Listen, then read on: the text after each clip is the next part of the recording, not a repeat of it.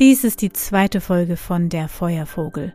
Und wer diese Geschichte im Rahmen der Phönix-Geschichten hört, hat jetzt zwischendurch einige andere Tracks gehört. Und deswegen möchte ich euch vom ersten Teil eine kurze Zusammenfassung geben.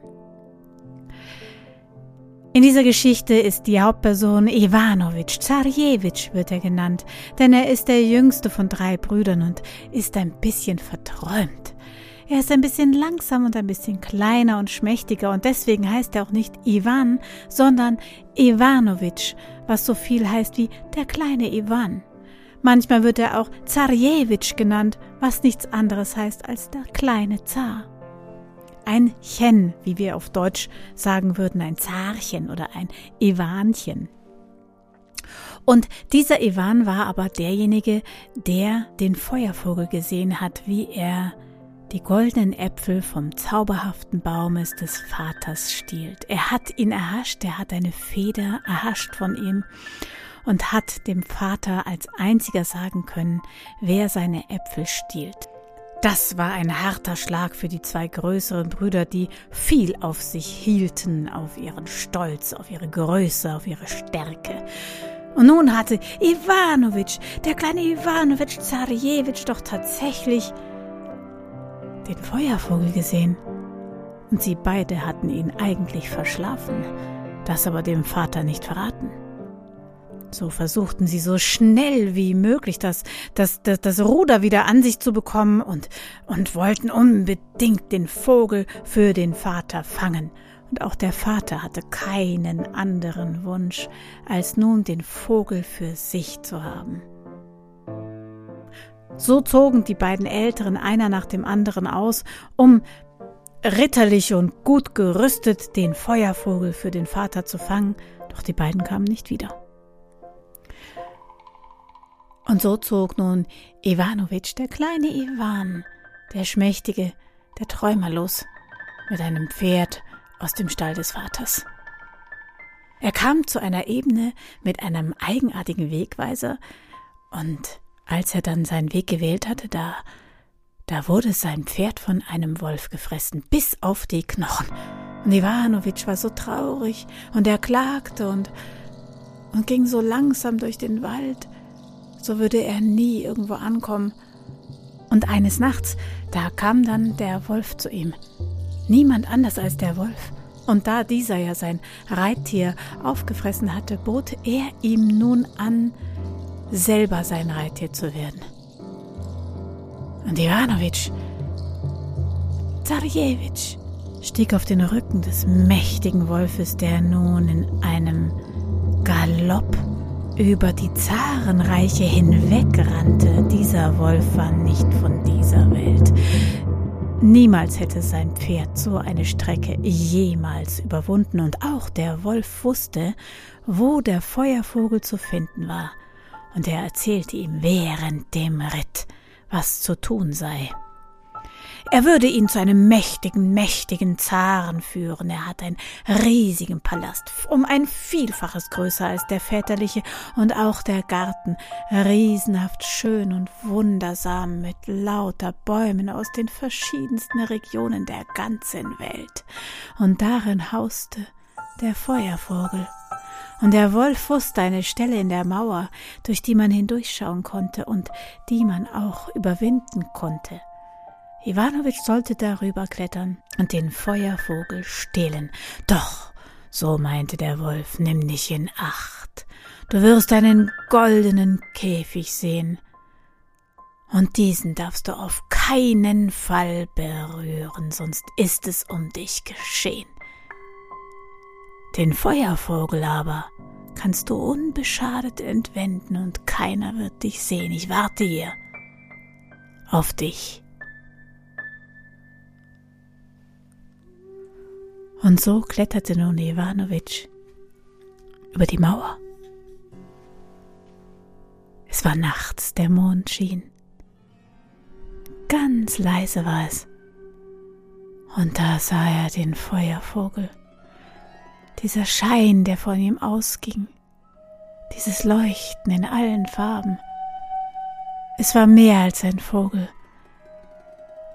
Und dieser, dieser kam nun auf ihn zugeflogen, ein mächtiges Tier.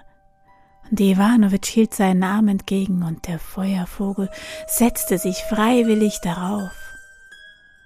Die Federn strichen an seiner Wange.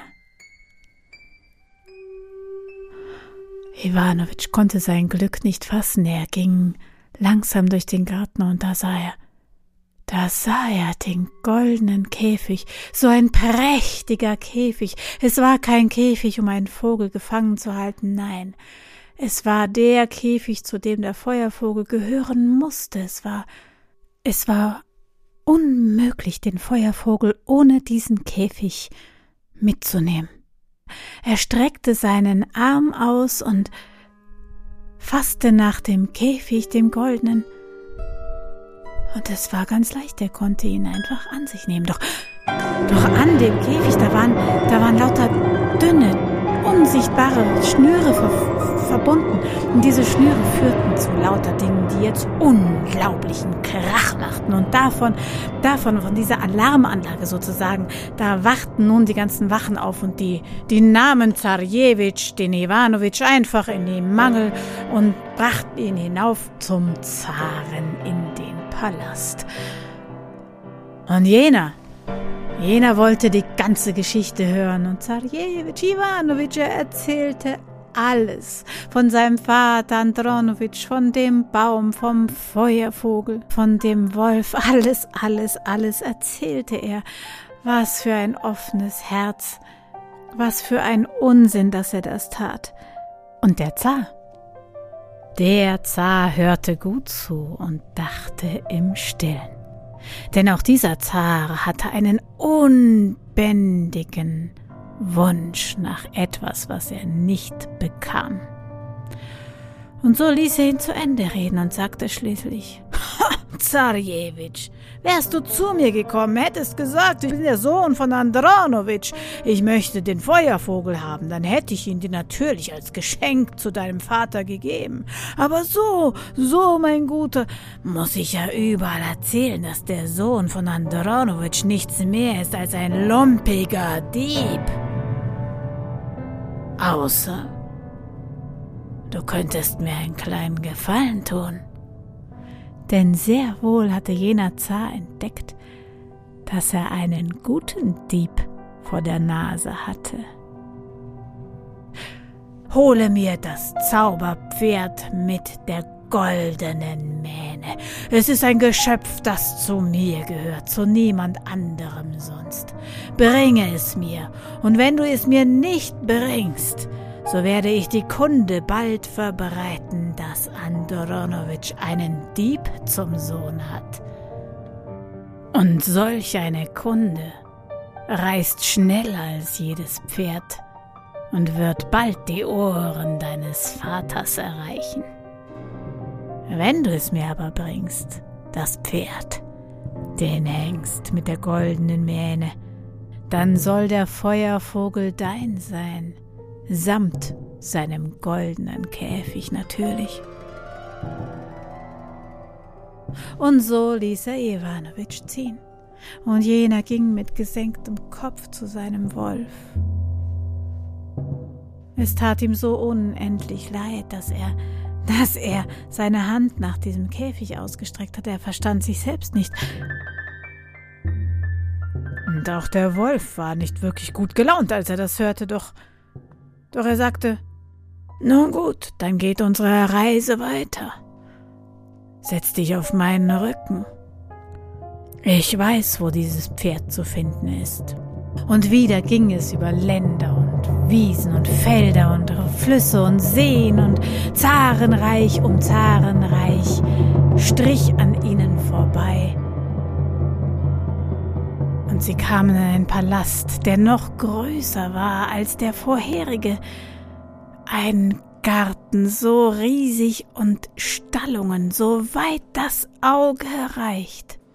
Und als die Nacht gekommen war, da führte der Wolf Iwanowitsch zu jenem Stall, in dem das Pferd mit der goldenen Mähde stand. Davor war ein Wächter. Er schlief. Nun gab der Wolf wieder seine Anweisungen. Er meinte, Iwanowitsch könnte an dem schlafenden Wächter vorbei, in den Stall, zu dem Hengst. Der Hengst würde ihm folgen. Doch eines dürfe er auf gar keinen Fall berühren. Das war das goldene Zaumzeug, was dort an der Wand hing. Ihr könnt es euch denken, was passiert. Iwanowitsch geht hinein, ganz leise in den Stall, am schlafenden Wächter vorbei. Es ist still. Man hört nur den weichen Atem des Hengstes und er sieht die weichen Nüstern. Dann geht er zu ihm hin. Und es ist ein prächtiges, ein starkes, ein unglaublich schönes Pferd, größer, als er je eines gesehen hatte, und die goldene Mähne, die streicht ihm über den Arm. Aus den tiefen Augen schaut der Hengst ihn an und folgt ihm, ganz sanft, ohne dass er geführt werden müsse, aus dem Stall heraus. Doch da sieht er, da sieht er an der Seite, an der Seite an einem Haken, da hängt ein Zaumzeug, das ist so schön, das ist golden und glänzt und so ein prächtiges Tier, das kann an keinem anderen Zaumzeug geführt werden. Das, das, das, die beiden gehören zusammen. Es ist unmöglich, es nicht mitzunehmen. Und Sarjewitsch streckt seinen Arm nach dem Zaumzeug aus, nimmt es von der Wand und Ihr wisst es, die gleiche Sache, die dünnen Fäden, die, die diese rudimentäre Alarmanlage, ne, tschuck, es rattert und knattert und knallt überall, der Wächter ist wach, alle kommen zusammen und Iwanowitsch wird nun zu jenem Zaren gebracht. Und dort, dort erzählt Iwanowitsch, Zarjewitsch, er erzählt wieder alles. Er erzählt von vorne bis hinten alles. Er erzählt sogar, was der vorherige Zar entschieden hatte, nachdem er gehört hatte, was Iwanowitsch so alles erzählen kann. Na, und das kam diesem Zaren recht. denn, denn er, er hatte noch einen viel größeren, viel wichtigeren viel innigeren Wunsch, als je ein Zar im ganzen Zarenreich hätte haben können. Iwanowitsch Zarjewitsch, du bist ein Dieb. Und ich werde die Kunde überall verbreiten. Natürlich hätte ich dir das Pferd gegeben als Geschenk für deinen Vater, Andronowitsch. Und wenn du nicht willst, dass es zu seinen Ohren kommt, dass du nichts anderes bist als ein Dieb, so könntest du mir doch einen Gefallen tun.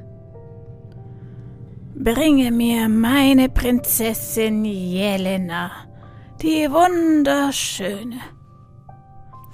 Und mit dem Versprechen, dass wenn er mit der Prinzessin wiederkommen würde, er im Tausch dazu das schöne Pferd mit der goldenen Mähne kriegen würde, samt dem goldenen Zaumzeug, ließ er den jungen Dieb gehen.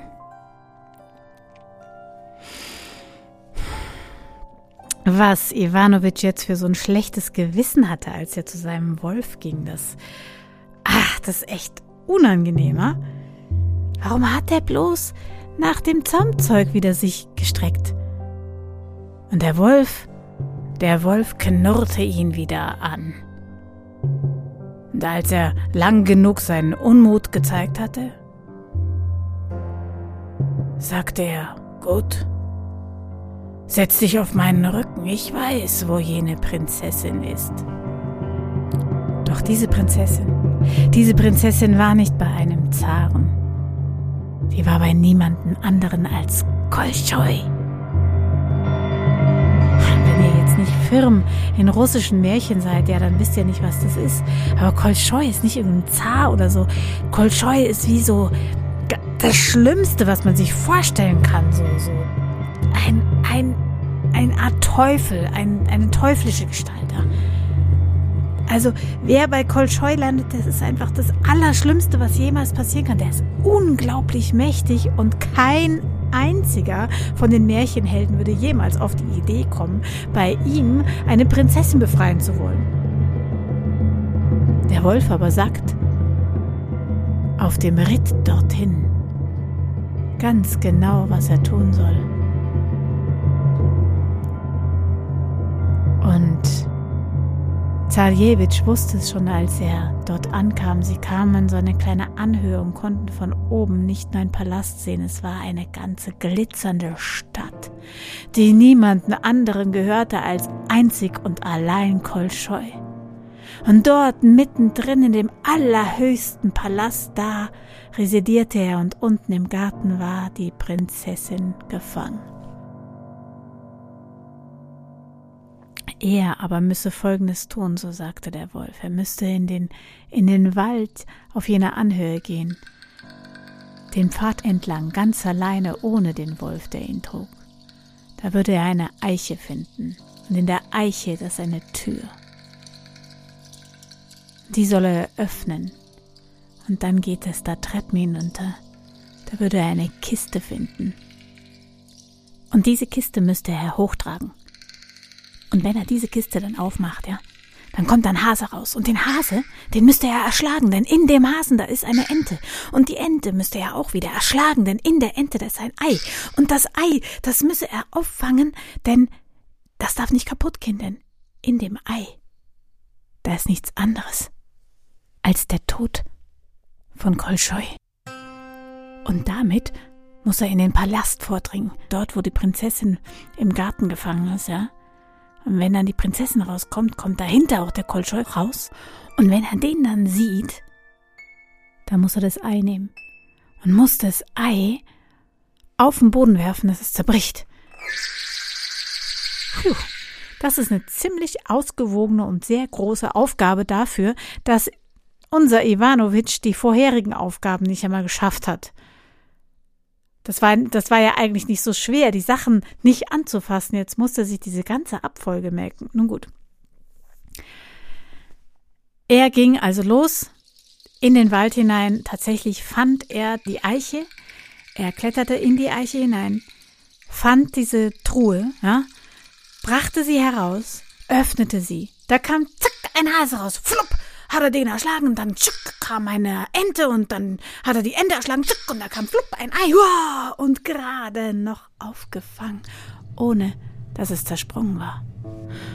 Und ganz vorsichtig nahm er das Ei und trug es hinunter in die Stadt. Durch die glitzernden vielen Gassen ging er hindurch. So etwas Prächtiges hat er in seinem ganzen Leben nicht gesehen und dann dann kam er zu dem Palast ganz in der Mitte, zu dem Garten und da sah er Jelena, die wunderschöne, wie sie da stand. Und sie blickten sich in die Augen. Der konnte seinen Blick nicht von ihr wenden.